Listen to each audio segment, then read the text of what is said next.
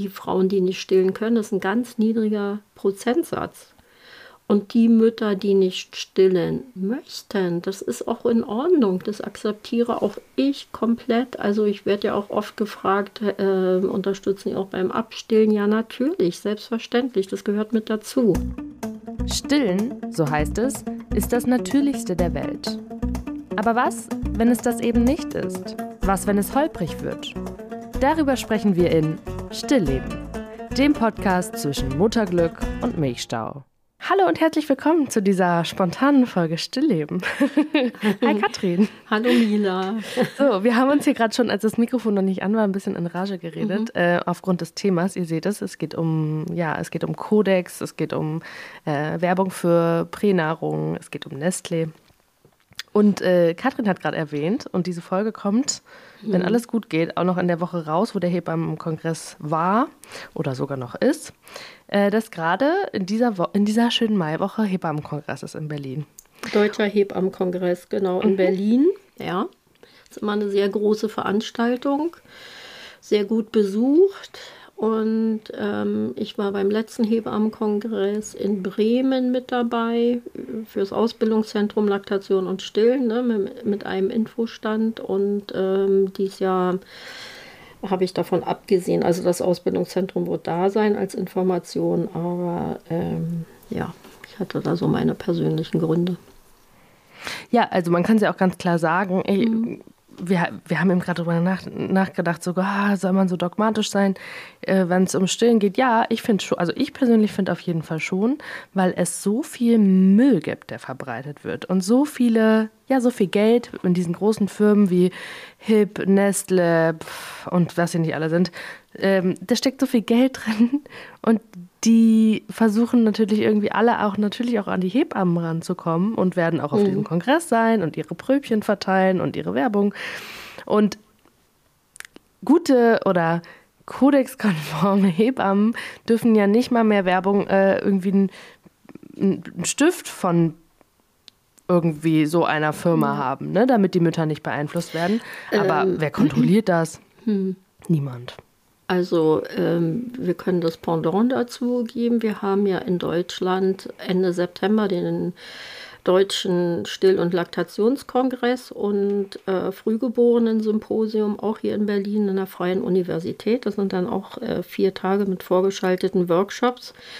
Und da wir als Ausbildungszentrum Laktation und Stillen ja der Veranstalter dieser, ähm, äh, dieses Kongresses sind, äh, arbeiten wir kodexkonform. Und kodexkonform heißt, es wird keine Werbung äh, für äh, Muttermilchersatzprodukte ähm, geben und auch nicht für Zubehör diesbezüglich, beziehungsweise auch die ganzen Aussteller, die äh, zu unserem Kongress kommen, sind alle kodexkonform.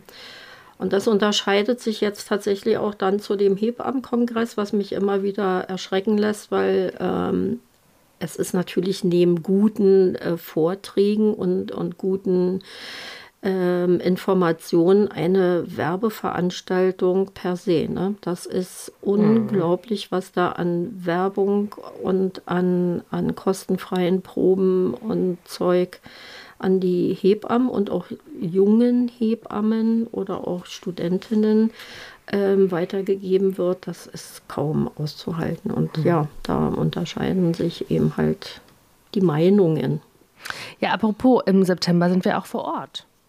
Du wir sind ich. vor Ort beim also, Deutschen Still- und Laktationskongress. Wir werden, ja, ich bin mit Susanne Klinge gebucht, dass wir äh, zwei Vorträge aus unserer Praxis halten und ähm, ich werde auch vorher noch einen Workshop ähm, halten mit ähm, Sandra Krone zusammen. Da geht es um Traumata bei Kindern und Zungenband.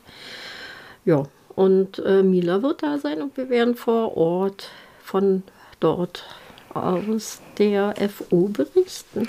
Genau, also wir müssen mal gucken, ob wir da auch vor Ort eine Folge aufnehmen können vom, mhm. vom Sound her. Also ob ihr das dann mitbekommt oder ob wir mhm. einfach theoretisch wirklich einfach nur eine Folge machen mit Publikum, also eine Live- ähm, Folge, wo ihr dann auch Fragen stellen könnt. Also falls ihr noch überlegt, gehe ich hin, gehe ich nicht hin.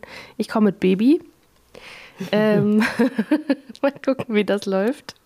Das wird äh, klappen. Das, na klar wird das klappen, gar kein Problem. Tragetuch aber und alles dabei. Rein damit, genau. Mhm. Ähm, also wir freuen uns schon sehr und wir gucken mal, ob wir dann die ein oder andere Hörerin treffen oder den Hörer. Mhm. Ja, aber apropos Codex, also wir wurden darauf angesprochen ähm, und wir haben es auch schon in unserer Instagram-Story geteilt. Ich teile das auch jetzt gerne nochmal, wo die Folge heute rauskommt und mache dazu ein, ein Highlight. Ähm, die Aktion gegen den Hunger machen gerade oder sammeln schon länger ähm, Unterschriften gegen die Werbung für ja, Prämilch oder Babymilch nennen sie es einfach. Ja. Anfangsnahrung. Und zwar ganz konkret gegen Großkonzerne wie Nestlé, die sich einfach gegen ja, die Weltgesundheitsorganisation und ihren die sogenannte Milchkodex-Werbung, äh, die sich da einfach, mhm. einfach nicht dran halten und mhm. trotzdem Werbung machen, weil mhm. sie dafür einfach, die so viel Geld damit machen, diese Babynahrung an die Menschen zu bringen, die es nicht besser wissen, mhm. zum Beispiel im globalen Süden, mhm. ähm, dass sie dann gerne Strafen zahlen. Ähm, naja, aber es ist wirklich ähm, nicht nur der globale Süden, sondern mhm. ähm, das höre ich ja auch immer wieder in Gesprächen, ne, dass man auch überrascht ist, was da in der künstlichen Säuglingsmilch drin ist. Aber nochmal zu den Konzernen. Äh, wir haben das ja damals auch, äh, du weißt ja, ich habe ja an einem äh, amerikanischen Dokumentarfilm zum Stillen mitgewirkt und äh, dort haben wir auch den Kodex aufgegriffen und die Firmen und die Firmenpolitik und die können sich einfach mit ihren Geldern auch immer wieder freikaufen. Ne? Also das hm. waren äh, Skandale in äh, Südamerika, in Südafrika oder in Afrika überhaupt. Jetzt ist der südostasiatische Raum wieder im Fokus und aber auch Deutschland, weil wir jetzt äh, mit ganz interessanten Werbung wieder äh, überschüttet werden. Und das ist äh, tatsächlich, und da muss man sich eben halt auch wirklich äh, mal intensiv mit dem Kodex auseinandersetzen oder überhaupt seine eigene Haltung ähm, überprüfen und gut, ich war Stillbeauftragte der ersten deutschen babyfreundlichen Klinik. Ich habe es ja mit dem Team dort aufgebaut und da muss man sich auch an den Kodex halten. Und das macht auch Sinn, weil Werbung macht auch was mit uns. Und das wissen wir auch aus der Pharmakologie. Ne? Mhm. Ähm, ja, ja, also und, und, die eigene Haltung einfach überprüfen. Ne? Möchte ich das oder möchte ja. ich das nicht? Und für wen möchte ich eben halt auch selbst werben oder auch nicht? Also was ich sagen würde ist, wir wurden ja auf diese Aktion äh, aufmerksam mhm. gemacht und die ist auf jeden Fall kodexkonform, weil sie fordert, dass Nestle seine Werbung für, oder eigentlich alle großen Konzerne ihre Werbung für ähm, ja, Muttermilchersatzprodukte stoppen soll. Und wir hören jetzt mal ganz kurz rein mhm. in ähm, diese Aktion. Wir haben einen mhm. Ton von Lisa Paping, die, die die Kampagne leitet, die nochmal dazu aufruft, bitte macht bei dieser Unterschriftenaktion mit. Wir hören mal rein. Hey, ich bin Lisa von der NGO Aktion gegen den Hunger und wir brauchen deine Hilfe. Zusammen mit euch wollen wir Nestle dazu bringen, endlich das verantwortungslose Marketing für künstliche Babymilch weltweit zu stoppen. Der Konzern setzt auf aggressive Werbung für Babymilchpulver, um maximale Profite einzufahren und das auf Kosten der Gesundheit von kleinen Kindern. Jede Mutter soll natürlich selbst entscheiden dürfen, ob und wie lange sie ihr Kind stillen möchte. Und es ist wichtig, dass es für alle, die es nicht können, Prämilch gibt.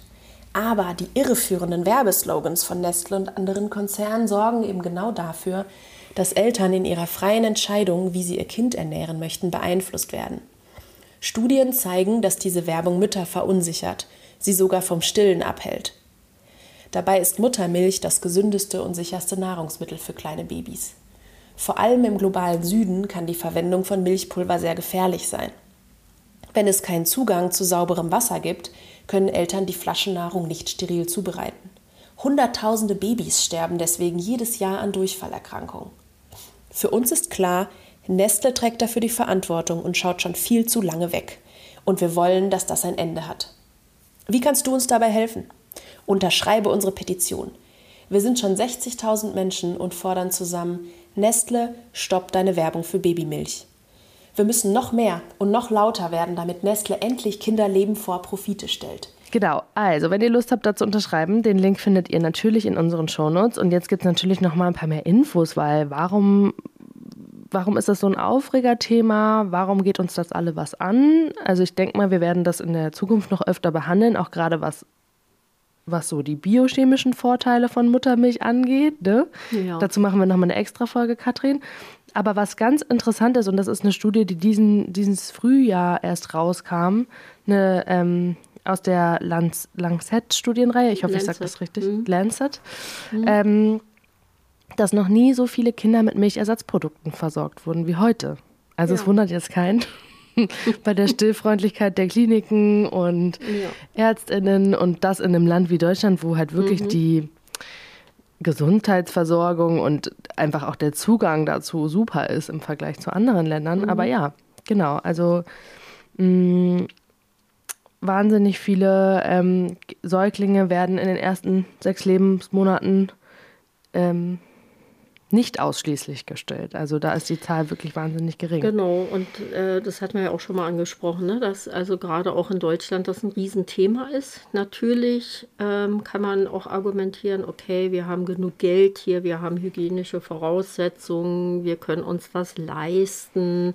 Ähm, darum geht es letztendlich nicht. Es geht um Kindergesundheit und Kinderschutz. Und äh, du sagtest das ja schon, wir werden da nochmal explizit eine, eine Folge dazu aufnehmen. Was ist es eigentlich mit der Gesundheit? Ne? Äh, man könnte jetzt auch sagen, also aus meiner, meiner eigenen ähm, Geschichte, ich bin nicht gestillt worden oder nur ganz kurz am Anfang. Das war ja so damals äh, eh so der Tenor. Und aus mir ist ja trotzdem was geworden, in Anführungsstrichen. ja, natürlich haben wir das alle überlebt. Und, ähm, und das soll auch jeder selbst entscheiden können und dürfen, ähm, möchte ich stillen oder möchte ich nicht stillen. In Deutschland ist aber die Situation diese, dass wir, ähm, also wenn wir Umfragen machen, die meisten Frauen sich schon für das Stillen entscheiden würden, mit dem Zusatz, wenn es dann klappt. Und die Realität in Deutschland sieht so aus, dass ähm, leider auch von Fachkräften, nicht Fachleuten nicht viel ähm, Unterstützung kommt und sehr schnell zur künstlichen Säuglingsmilch gegriffen wird. Und, ähm, und vielen ist überhaupt nicht bewusst, dass es Kuhmilch ist, ne? Oder ähm, was da überhaupt der Unterschied ist zwischen Muttermilch. Aber wenn ich mir auch die Politik in Deutschland ansehe, wenn ich jetzt zum Beispiel der Hebammenkongress, ähm, der extrem viel Werbung auch für künstliche Säuglingsmilch macht und das mitträgt. Und ich hatte einen Artikel ähm, geschrieben zur induzierten Laktation mit Frau Klinge zusammen und der erschien im, in der deutschen Hebammenzeitschrift im letzten Jahr im Oktober. Und als ich das Heft bekam, habe ich gedacht, fall hinten um. Es hm. waren fünf Werbungen für Anfangssäuglingsmilch. Diese Werbung ist in Deutschland verboten. Aber man hat jetzt eben halt von Nestle wieder den, ähm, ja, die Lücke gefunden, dass man die eben halt als Spezialnahrungen klassifiziert, nämlich für Kinder mit Reflux, also Kinder, die spucken, für Kinder mit äh, Blähungen und Bauchweh und für Kinder nach Kaiserschnittgeburt. Und somit hat man eben halt die Lücke wieder ähm, ausgenutzt, weil das sind in Anführungsstrichen Spezialnahrungen. Also man hat dann irgendeinen kleinen Zusatz damit rein oder was auch immer. Man nennt das Kind einfach anders und somit wird es beworben. Und das in einer Fachzeitschrift für Hebammen, ähm, wo ich von Anfang an immer wieder auch damit besudelt werde. Ne? Also wirklich überschüttet mit Werbung und ähm, dann kann ich mir auch als junge Hebamme nicht so wirklich eine gute Meinung dazu bilden, wobei auch im Studium die ähm, Ausbildung in Bezug auf Laktationsmedizin auch sehr reduziert ist. Hm. Also ich, ich muss so zwei Wochen. Ne?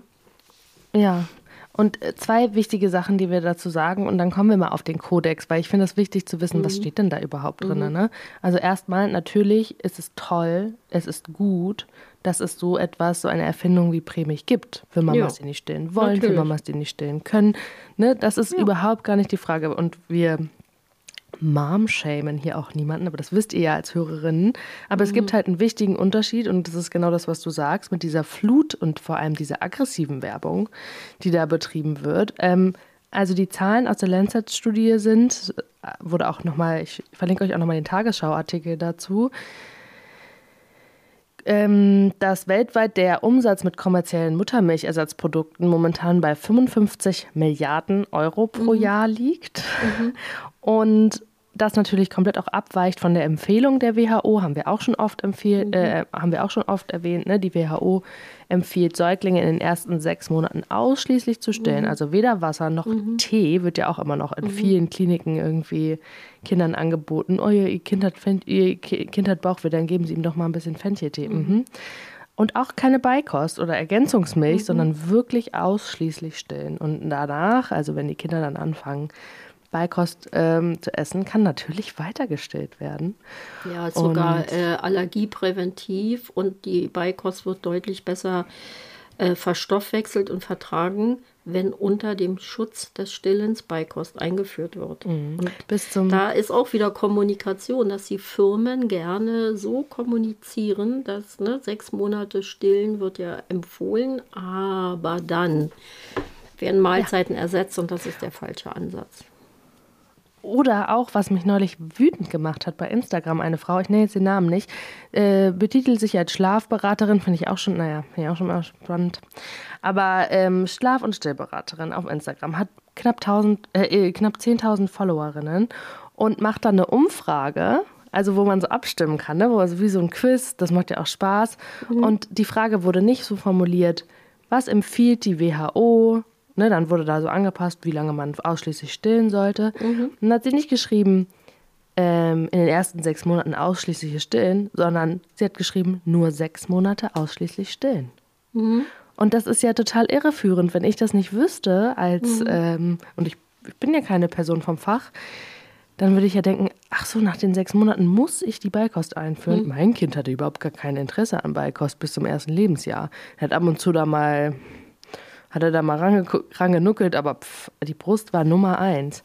Wenn ich aber so verunsichert werde, auch durch solche Accounts, denke ich ja, oh, mein Kind mag nichts essen, ne, hier puncto hip, oh, dann mhm. muss ich ihm jetzt das und das mhm. und das. Weil mhm. ausschließlich stillen soll ich ja nur sechs Monate. Blödsinn. Ja. Du kannst natürlich viel länger ausschließlich stillen. Solange dein Kind satt und zufrieden ist, ist doch alles wunderbar. Ja, so viel dazu. Ja, da wird mit, mit viel äh, Unsicherheit gearbeitet und ja. ähm, von den Informationen heben. Ähm, ja, und auch äh, massiv, ne? Also mhm. in vielerlei Hinsicht, in, in sämtlichen äh, Zeitschriften, Eltern, äh, Foren und so weiter und so weiter. Deshalb muss man sich eben halt, und deshalb haben wir ja auch immer noch keinen Sponsor, wenn wir jetzt mit HIP oder Nestle ähm, arbeiten wollen würden, hätten wir schon. ja. Oder mit anderen. Also man muss auch dazu sagen, ne, genau, also es, es kommen immer wieder Firmen auf uns zu, die sagen, ach, hier stillen und ne, ihr habt mhm. so einen Draht zu vielen Hebammen oder Stillberaterinnen mhm. oder oder oder mhm. Eltern.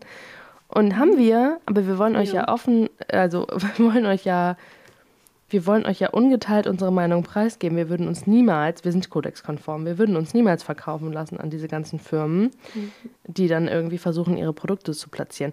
Aber Katrin, worauf ich gerne eingehen will, weil es geht immer mhm. um kodexkonform, kodexkonform. Mhm. Was besagt denn dieser WHO-Kodex zur Vermarktung von, äh, zur Vermarktung von Muttermilchersatzprodukten? Also ich weiß zum Beispiel, dass man nicht sagen darf, aber das darf man, glaube ich, in der Werbung generell nicht in Deutschland, Prämilch ist besser als Stillen. Sondern auf genau. jeder Prämilch ja. steht auch drauf, Muttermilch ist das Beste für ihr Kind. Das, dazu sind alle ähm, Hersteller verpflichtet worden und Deutschland hat ja auch den Kodex, da gibt es immer wieder WHA-Resolutionen, also immer wieder neue ähm, Treffen und neue Bestimmungen und neue ähm, ähm, Regulations, die eben halt auch von den Ländern unterschrieben werden und akzeptiert werden oder auch nicht, weil wie jetzt mit den Spezialnahrungen ähm, die, die Lücken auch immer wieder gefunden werden. Ne? Die Manager sind da ja auch sehr findig, aber der Kodex beinhaltet erst einmal Verbot von Säuglingsanfangsnahrungen und das ist ja, die Prä- und die Einzelnahrung, äh, das sind Säuglingsanfangsnahrung. Aber trotzdem haben wir ja jetzt gehört, wie dieses umschifft wird, dass die Anfangsnahrung sehr wohl wieder äh, beworben wird, indem sie einfach anders äh, deklariert wird. Ja, oder dass äh, dann gesagt wird, wie du eben schon meintest, ne? oder dass gesagt wird, Kleinkinder benötigen dreimal mehr Kalzium und siebenmal mehr Vitamin D als Erwachsene pro Kilogramm und Körpergewicht. Und dann steht das da und du denkst dir nur so, aha, und meine Brustmilch, also meine Muttermilch kriegt das nicht hin. Ja. Nee, aber indem du es so schreibst, denkt mhm. man, nur ja. die Prämilch kann das auffangen. Kalzium, dafür brauche ich ja Kuhmilch, so ungefähr. Und ähm, bei den Anfangsnahrungen ist es eben so, dass ähm, ähm, auf die Packung geschrieben werden sollte, dass Muttermilch der Goldstandard ist sozusagen. Aber ne, man sieht ja dann auch immer wieder in den äh, Formulierungen, auch äh, in den Geschenkepackungen von ähm, Aponti beispielsweise oder so, stillen ist das Beste für ihr Kind, aber wenn es denn mal, Punkt, Punkt, Punkt. Ne? Und selbst in unseren Köpfen, also ich sage jetzt mal in unseren Köpfen der Pflegenden und der Ärzte, also wird in der Klinik extrem schnell zum Zufüttern geraten. Ohne medizinischen Grund. Das ist, also ich bitte immer mal so die Wochenbettschwestern, die die Semi-Still-Weiterbildung machen, mal äh, zu notieren, wer äh, wie so arbeitet. Und meist ist ja das Bauchgefühl auch ein ganz anderes, dass man eben denkt, ach, bei uns gehen ja relativ viel Kinder ausschließlich gestillt nach Hause. Und wenn man dann aber mal schaut ähm, und das mal richtig zu Papier bringt, mal so eine kleine Mini-Statistik macht, mhm. auch wenn nur einmal zugefüttert wird oder zweimal, ist es nicht mehr ausschließlich gestillt. Und wie viel dann die Klinik ausschließlich gestillt verlassen, das ist ein ganz anderer Punkt. Ne? Und das ist immer wieder auch, wir haben ganz viele Fortbildungen für Pflegende, ähm, die von den Firmen, die wir gerade genannt haben, gesponsert und bezahlt werden. Ne? Also Fortbildung zu äh, gesunder Ernährung von Säuglingen oder Schlafen und oder ähm, wie auch immer. Und selbst in unserer renommierten Charité gibt es immer wieder verpflegende Fortbildungen, die von Aponti, Humana, Nestle oder wie noch immer bezahlt werden. Und dann sind mhm. quasi die Fortbildungen fürs Personal umsonst, aber das machen die ja nicht aus Goodwill, sondern damit erreiche ich Menschen. Ja. Nämlich die, klar. die an der Front sitzen. Und mhm. dann kommt noch die eigene Erfahrung, ach ja, mein Kind hat auch ab und zu mal die Flasche bekommen, hm, ist ja nicht so schlimm. Und ähm, ja, das wird so ein bisschen als Kavaliersdelikt gesehen, ist auch in Ordnung, für wen es in Ordnung ist aber manchmal ist es eben halt nicht so einfach. Und mit dem hm, Stoffwechsel und so macht das ja auch einiges. Also da wollten wir ja dann nochmal später drüber sprechen. Aber ja. der Kodex, die WHO wünscht sich, dass überhaupt Säuglingsmilchen überhaupt gar nicht mehr beworben werden. Gut, jetzt haben wir es für die Anfangsnahrungen irgendwie mal durchgerungen. Ähm, und trotzdem ist es so, dass, ähm, dass es wieder umschifft wurde. Und ja, Eltern einfach auch durch diese Werbung ganz toll verunsichert werden. Ne? Wer wünscht sich nicht eine ruhige, äh, Schlaf, schlafende Nacht? Wer wünscht sich nicht dieses, ähm, diese, diese Wein- und Schrei- und Aktivphasen am Abend, dass die wechseln. Und es ist ja auch bei uns immer noch im Volksmund drei Monatskoliken. Ne? Damit hat es ja. ja. gar nichts zu tun. Das sind mhm. Clusterfiden und, und, und. Aber die Werbung schaukelt sich eben halt hoch und, und arbeitet mit diesen Ängsten und Zweifeln der Eltern und äh, suggeriert ja so, äh, ja, dann ist alles gut. Und die, die allerschlimmste Werbung finde ich jetzt, dass, dass man eine Frau darstellt mit einer Kaiserschnittnaht und die Kaiserschnittmilch macht, weil die äh, drei Oligosaccharide oder irgendwas da mit drin hat. Ähm, das ist schon für mich unter, unter der Gürtellinie. Ne? Das finde ich schon ja, ähm, nicht mehr so wirklich schön. Nee. Und ähm, weil du eben gerade von den Zahlen sprachst, von den Frauen, die voll stillen oder voll stillen wollen. Also mhm. ähm, das ist jetzt eine Studie vom äh, Bundesministerium für Ernährung und Landwirtschaft mhm. aus, aus mhm. dem letzten Jahr. Laut dieser Studie gehen fast 90 Prozent der Frauen aus dem Krankenhaus raus und haben die Absicht zu stillen. Ja.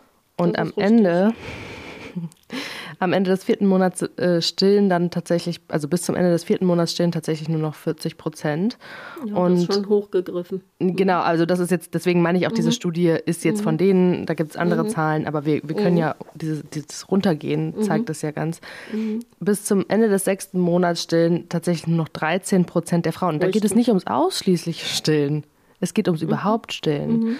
Ja. Und deswegen ist Deutschland ja auch, also moderat stillfreundlich finde ich noch übertrieben gesagt. Ich finde, Deutschland ist überhaupt nicht stillfreundlich in der Hinsicht. Wir sind ganz weit entfernt von und, stillfreundlich. Ne, und vor allem auch die, die ne, Vereinbarkeit von Stillen und Beruf, mhm. die ist ja überhaupt nicht gegeben.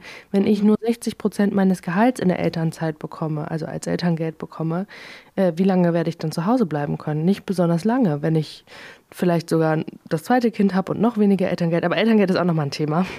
Also da denkt man sich dreimal so, okay, will ich jetzt stillen oder machen wir 50-50, dann kann ich schneller wieder arbeiten gehen. Das sind ja auch alles Themen, die dann immer auf diese Vereinbarkeit von Beruf und Familie, also sagen wir mal so, am Ende geht es auch viel um Geld. Und das ist ja für Nestle auch sehr wichtig. Ja, ja. Schwierig. Oder ah, nicht, nicht nur Nestle, ne? Es sind ja auch die anderen, die da mhm. mit ihrer Formula ähm, Tiermilch ähm, irgendwie Werbung machen. Ja, es ist ein Riesenmarkt und, ähm, und dieser große Markt, den, den verlässt man natürlich nicht gerne. Ne? Und mhm. für alle, die, die kodexkonform arbeiten, ist es natürlich auch ähm, eine besondere Situation. Also sprich für mich. Also ich gucke dann schon auch, für wen halte ich Vorträge. Und von wem nehme ich Geld für meine ja. Vorträge. Ne? Und das muss dann auch kodexkonform sein.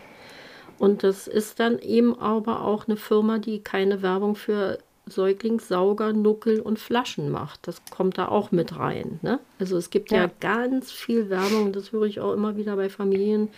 Ja, wir füttern ja mit der Flasche, aber der ist ja brustähnlich. Mm, das höre ich gerne. Ich kenne ja. keinen Sauger auf diesem Planeten, der brustähnlich ist. Und das nee. ist auch eine, ein falsches Werbeversprechen, weil wenn ich mit dem Sauger oder diesem oder jenem Sauger mein Kind lange genug fütter, kann es sein, dass es dann die Brust nicht mehr akzeptiert. Also da geht ja nicht nur ja. die Saugerform mit ein, sondern auch die Funktionalität des Saugers und das Saugverhalten. Also da kommen ja viele Sachen mit ins Spiel. Und ähm, da wird ganz viel geworben. Und da sind, gibt es auch Fachfrauen und Männer, die, die ähm, das nicht differenzieren möchten oder können und das auch weiterempfehlen. Und ich würde mich niemals dafür hergeben, für eine Firma diese Werbung auch noch zu übernehmen. Nimm mal diesen Sauger, ja. weil der ist besser als der und der. Ne? Ja. Ähm, da gibt es ähm, für mich ganz klare Regularien.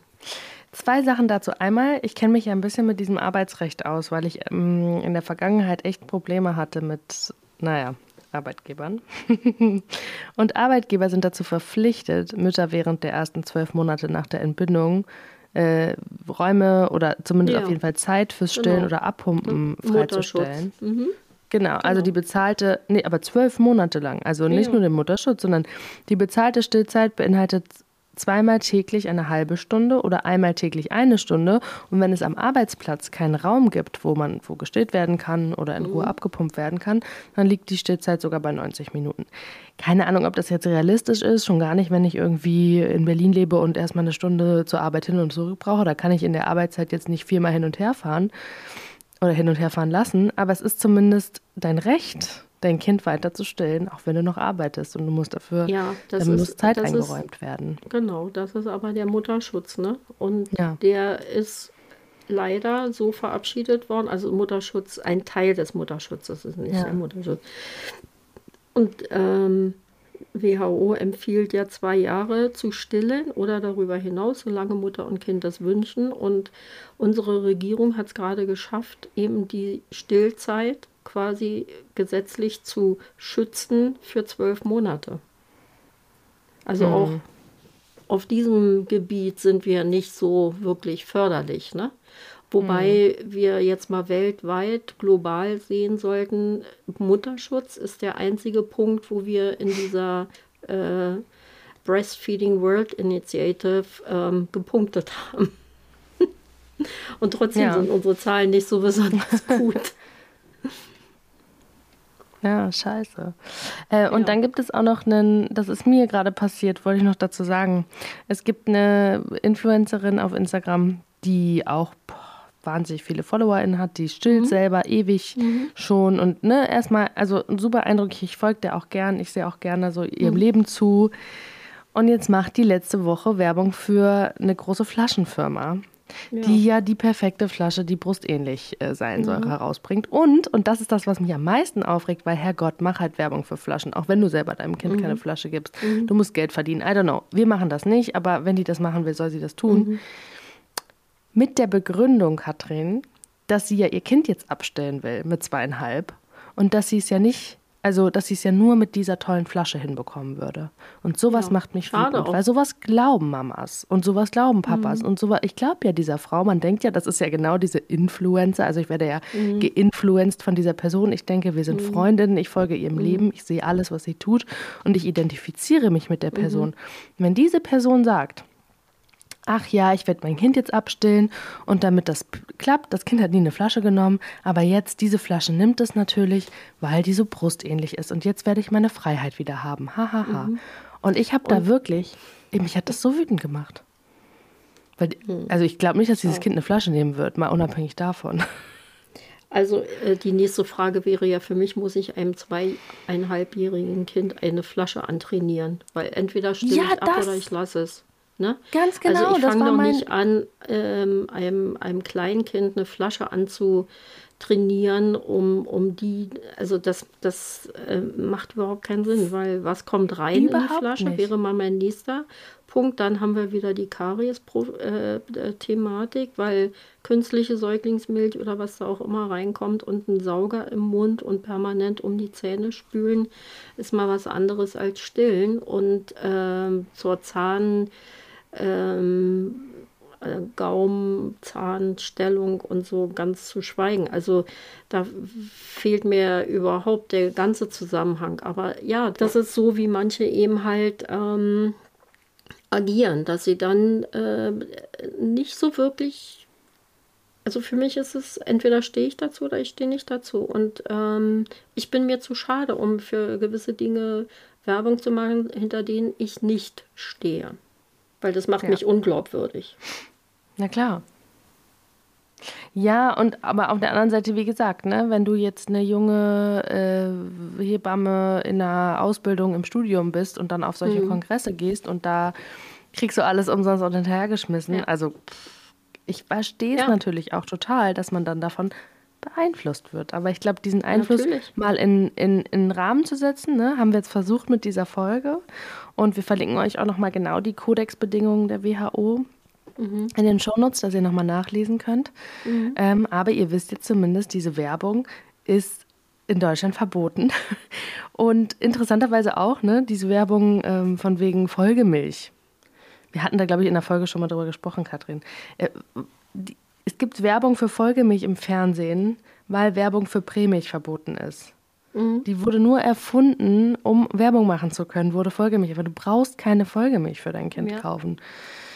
Ist auch so ein Thema, was niemand, irgendwie was nicht groß kommuniziert wird, was einfach hingenommen wird und dann gibt es dafür tolle Werbung. Und wieder, man will niemanden damit, damit irgendwie in schlechtes Gewissen. Ne? Ich kann mir schon vorstellen, dass wenn du nicht stillen kannst, oder das Stillen aus un unerfindlichen Gründen wirklich nicht geklappt hat und du dann immer jeden Morgen deine, deine Flaschen machst und da steht drauf, Muttermilch ist das Beste für ihr Kind, das kann auch schmerzhaft sein, sowas zu lesen, ne? Aber es geht ja eigentlich an die Menschen, die es eben nicht wissen, die halt denken, naja, ist doch Hü oder Hot, Kuh oder Mutter, naja. ist doch das Gleiche. Also da sehe ich den Ansatz eben, dass, dass unsere Pflegenden und die, die eben äh, am Anfang stehen in der Arbeit, ne? sprich auf der Wochenbettstation und in der, in der Wochenbettbetreuung, dass diese Personen deutlich besser ausgebildet werden müssten in Bezug auf Stillförderung und dass es eben für die meisten Schwierigkeiten im Wochenbett in Bezug auf Stillen gibt es eine Lösung. Das möchte ich auch hier nochmal sagen. Also gibt es ähm, habe ich zu wenig Milch? Gibt es Gründe dafür? Habe ich ähm, Schmerzen an der Brustwarze? Gibt es Gründe dafür? offene Stellen, gibt es Gründe dafür. Gedeiht mein Kind nicht, gibt es Gründe dafür. Und da erwarte ich von, von den Menschen, die, die die frühen Wochenbetten betreuen, dass sie wissen, wo kann ich hier ansetzen und nicht, ja, dann nehmen wir mal die Flasche. Das ist das Einfachste, was geht. Ähm, und das ist so in den Köpfen verankert. Aber es gibt so viele Möglichkeiten, Mütter zu unterstützen in ihrem Stillwunsch. Und und immer wieder wird, wird es ja auch kommuniziert, was wir an Feedback bekommen und was ich auch in der Praxis bei mir erlebe, bei den Geschichten. Und das ist dann traurig. Und nochmal vielleicht die Frauen, die nicht stillen können, das ist ein ganz niedriger Prozentsatz. Und die Mütter, die nicht stillen möchten, das ist auch in Ordnung. Das akzeptiere auch ich komplett. Also ich werde ja auch oft gefragt, äh, unterstützen Sie auch beim Abstillen? Ja, natürlich, selbstverständlich. Das gehört mit dazu. Oder eben halt auch, wenn ähm, Eltern sich für Flaschenfütterung entscheiden, dass man da eben bindungsfördernd das Kind füttert und dass es trotzdem eine gesunde Entwicklung äh, bekommt und hat und unterstützt wird ne? und, und ein bestimmtes äh, Bindungsverhalten, weil Flaschenfütterung ist eben halt tatsächlich eine andere Geschichte als Stillen. Da können wir vielleicht auch noch mal ähm, Episode drüber machen, ne? wo ist da der Unterschied und worauf sollte man achten? Das machen wir. Aber für heute reicht es erstmal mit diesem Thema, glaube ich. Ja. Wir haben unsere Wut freien Lauf gelassen. Unterschreibt gerne die Petition. Äh, lest euch gerne nochmal alles dazu durch. Wir verlinken es in den Shownotes. Wir teilen es nochmal auf Instagram. Und wir freuen uns, wenn ihr unseren Podcast weiterempfehlt. Damit schließe ja, ich diese Folge. Ich hätte noch eine Bitte. Ähm und zwar, vielleicht haltet ihr mal die Augen auf, wo ihr so Werbung für Säuglingsmilch, Anfangsmilch ähm, begegnet, also im Drogeriemarkt oder wo auch immer, und schickt euch uns ruhig mal ein Foto davon. Da würde ich mich schon sehr drüber freuen. Ja, also, das finde ich. Bleibt gesund, genießt das Frühjahr und die Sonnenstunden. Und danke, Mila, für das Gespräch. Danke dir. Tschüss. In der Beschreibung dieses Podcasts sind alle wichtigen Webseiten verlinkt. Unter anderem die Website von Katrin Bautsch und die Website des Ausbildungszentrums Laktation und Stillen. Ihr wollt keine Folge mehr verpassen? Dann abonniert diesen Podcast und folgt uns auf Instagram. Der Account heißt stillleben-podcast.